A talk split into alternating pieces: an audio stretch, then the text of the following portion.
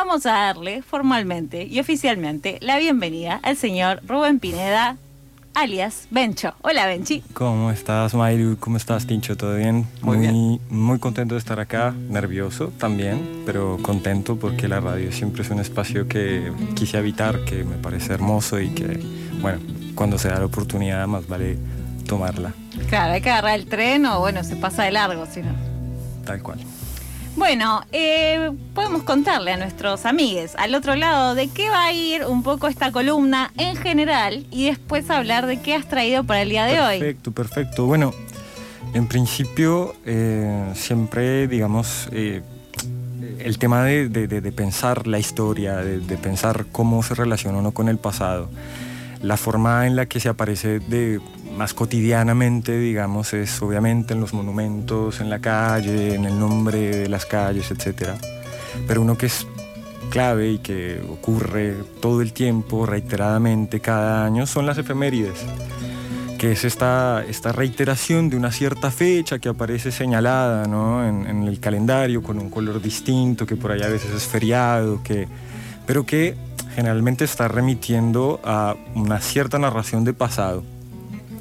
Y lo que me parece, digamos, interesante, porque la columna la titulamos un poco eh, como derribando efemérides, no destruyendo efemérides. Bueno, en todo caso es pensarlas, en definitiva. ¿no? Eh, hay algunas que seguramente merece que sean derribadas porque capaz nos están imponiendo discursos que son poco sostenibles hoy en día y otras que son para debatir, digamos, simplemente, ¿no? Es lo que nos gusta en este programa.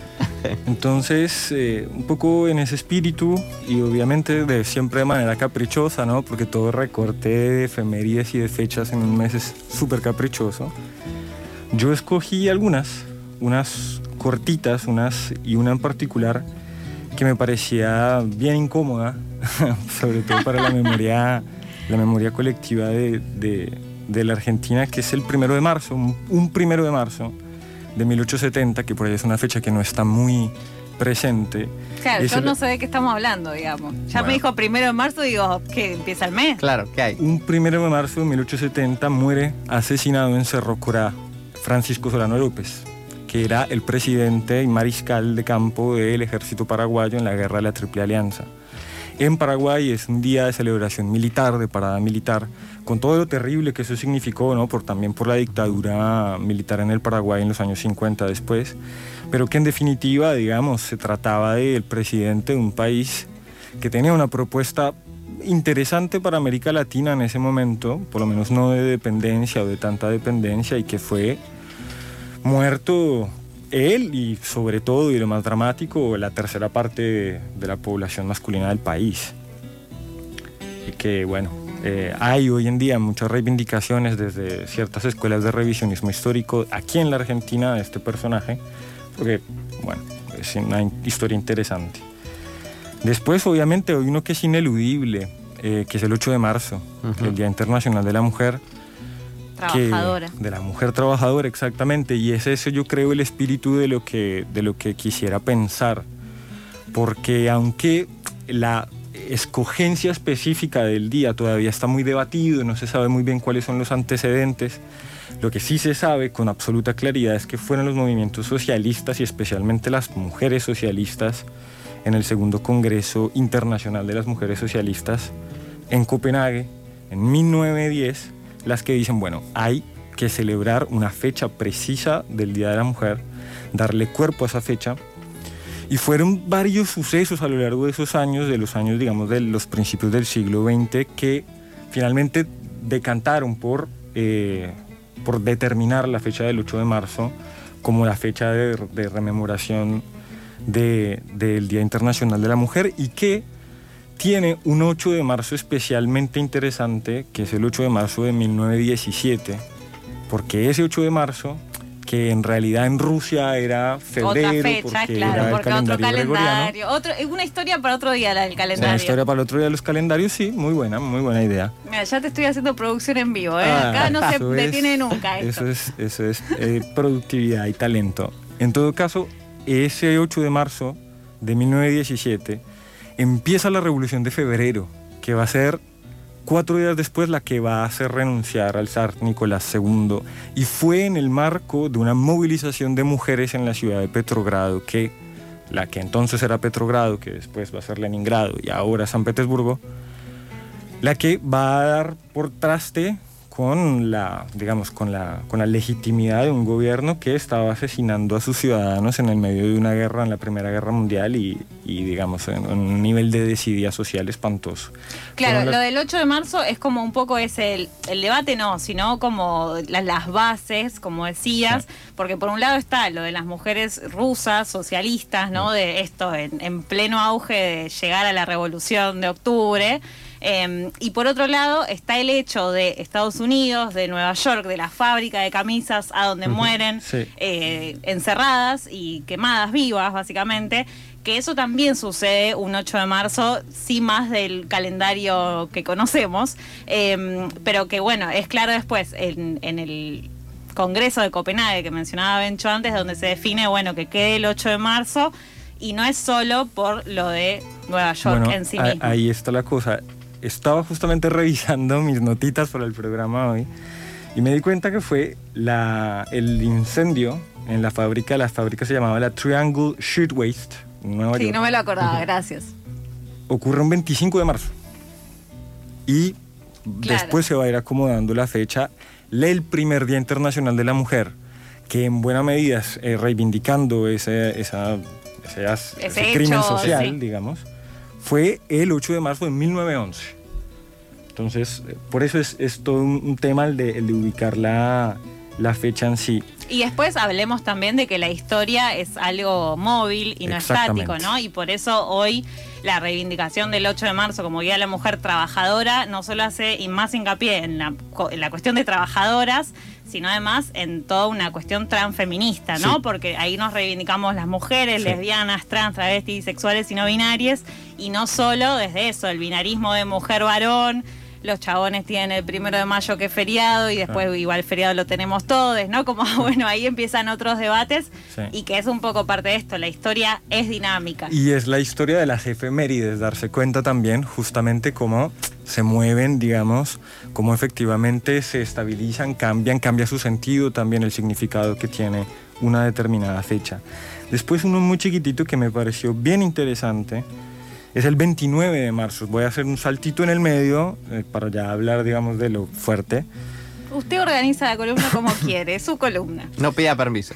El 29 de marzo de 1985, en el marco de una protesta estudiantil en Chile, asesinaron a los hermanos Vergara Toledo en una estación, en la estación central, en un barrio que se llama Estación Central en Santiago. Y a partir de ahí, la resistencia estudiantil y juvenil en Chile a la feroz dictadura pinochetista organizó una fecha el 29 de marzo que es el Día del Joven Combatiente que todavía hoy se celebra en Chile y que es una fecha marcada porque sobre todo las organizaciones, digamos, que presentaron mm, la batalla más dura contra el pinochetismo, reivindican y que tiene un espíritu bien interesante para comparar justamente con el 24 de marzo argentino, no, no para comparar porque uno sea mejor que otro en definitiva, pero no lo voy a decir mucho menos porque soy colombiana, pero... Em, eh, sí es interesante ver justamente el sentido específico que tenía desde un principio esa, esa fecha reivindicatoria que en Chile tradicionalmente es una fecha de protestas súper violentas contra los carabineros y que es bien, bien interesante para rastrear. Y finalmente, un 24 de marzo, pero de 1980, asesinan a, en plena misa a Monseñor Romero en El Salvador, que era este importante dirigente de derechos humanos que lo matan dando la misa, eh, un francotirador mandado por la dictadura salvadoreña en ese momento. Y muy sereno todo. Todo muy bonito, sí. y a partir de ahí, la ONU decide conmemorar el 24 de marzo, los 24 de marzo, el Día Internacional del Derecho a la Verdad en relación con violaciones graves de los derechos humanos y de la dignidad de las víctimas. Anda a poner eso en un calendario, ¿no? Pero es interesante porque es un poco nos trae a pensar el 24 de marzo. Siempre me, el 24 de marzo, aquí en la Argentina, por supuesto. siempre es un poco ominoso, un poco pesado, ¿no? Hablar como extranjero del 24 de marzo, en primer lugar porque la Argentina, muchos, en la Argentina, muchos intelectuales, artistas, periodistas han pensado el 24 de marzo, han estudiado el 24 de marzo y el proceso general de la dictadura militar. Pero em, lo interesante en todo caso sería ver justamente cómo esa fecha se ha conmemorado, cómo las efemérides, como yo decía antes, muchas veces efectivamente son imposiciones desde el poder, pero otras veces son justamente conquistas, peleas que se han logrado. Los primeros 24 de marzo en la Argentina fueron siempre espontáneos, no había una decisión oficial para que se celebrara o fuera un día asueto, un día feriado.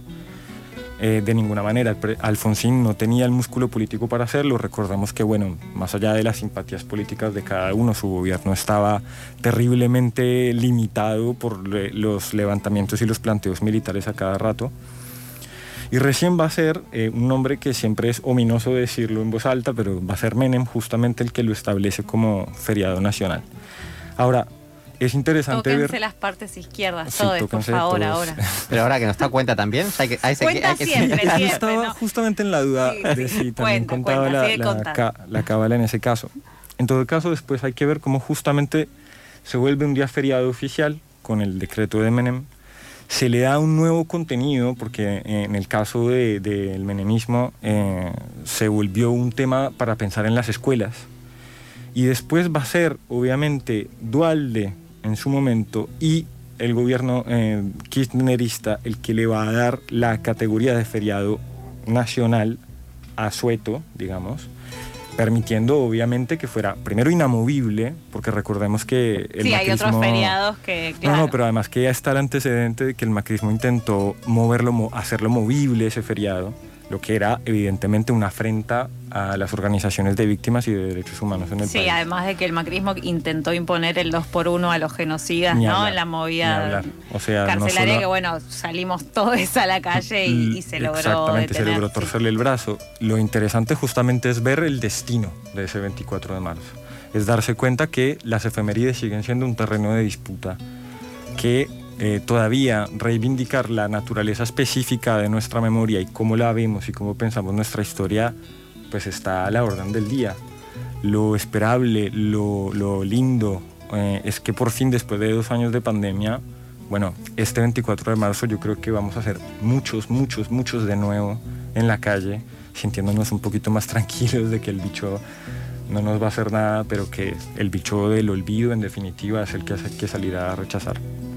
Sí, lo lindo va a ser de nuevo ver a, las viejis, ¿no? Ahí eh, marchando, que también, digo, han estado en todas las movidas virtuales que se hicieron durante estos dos años, pero que bueno, ellas obviamente son población de riesgo y han sido tal vez las más afectadas en términos de no poder ser parte, porque el año pasado hubo movilización el 24 sí no era las mejores condiciones porque digo, seguía ahí al acecho el COVID, obviamente, pero digo, nosotros estuvimos el 24 en la plaza el año pasado, como seguramente muchos de quienes están escuchando ahora, pero bueno, era esto, ¿no? Eh, Norita no estaba, no estaba Estela de Carlotto, digo, no estaban un montón de ellas que son las guías, ¿no? De, esta fecha, claro, las, eh, referentes, las obligadas. referentes obligadas, a quienes esperamos también a ver qué dicen, qué se hace, cuándo se hace.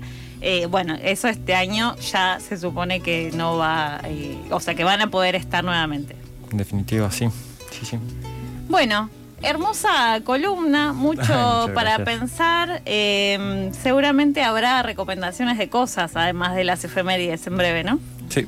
Algo de eso se está ahí cocinando. Eh, de cosas en... Cosas, de pelis, de libritos, de... Bueno, de pelis no, hay... no te estoy apurando ahora, es un, comentario al pasar. Bueno, eh, no sé cuántos extranjeros ven la, la, la... escuchan la, la, columna, porque en definitiva, a ver, cuando uno llega acá, por entero ejemplo, escucha la columna. Por ejemplo, eh, es casi obligatorio ver un poco la historia oficial, ¿no? Eh, Gran película. En función de que primero es una enorme película con actores extraordinarios, pero además porque es de las primeras pelis que pone muy en el centro de la mesa el problema de la memoria, el problema de la reivindicación del 24 de marzo y lo que significó además la apropiación de hijes por parte de los militares. Entonces, por supuesto, la historia oficial eh, es casi obligatorio. Eh, más recomendaciones, a ver. No, no, no. No, Las tiene podemos tiempo seguir para pensando y las podemos ir publicando en nuestras redes Dale, también, seguro. ¿no? Bueno, muchas gracias, Bencho. A ustedes.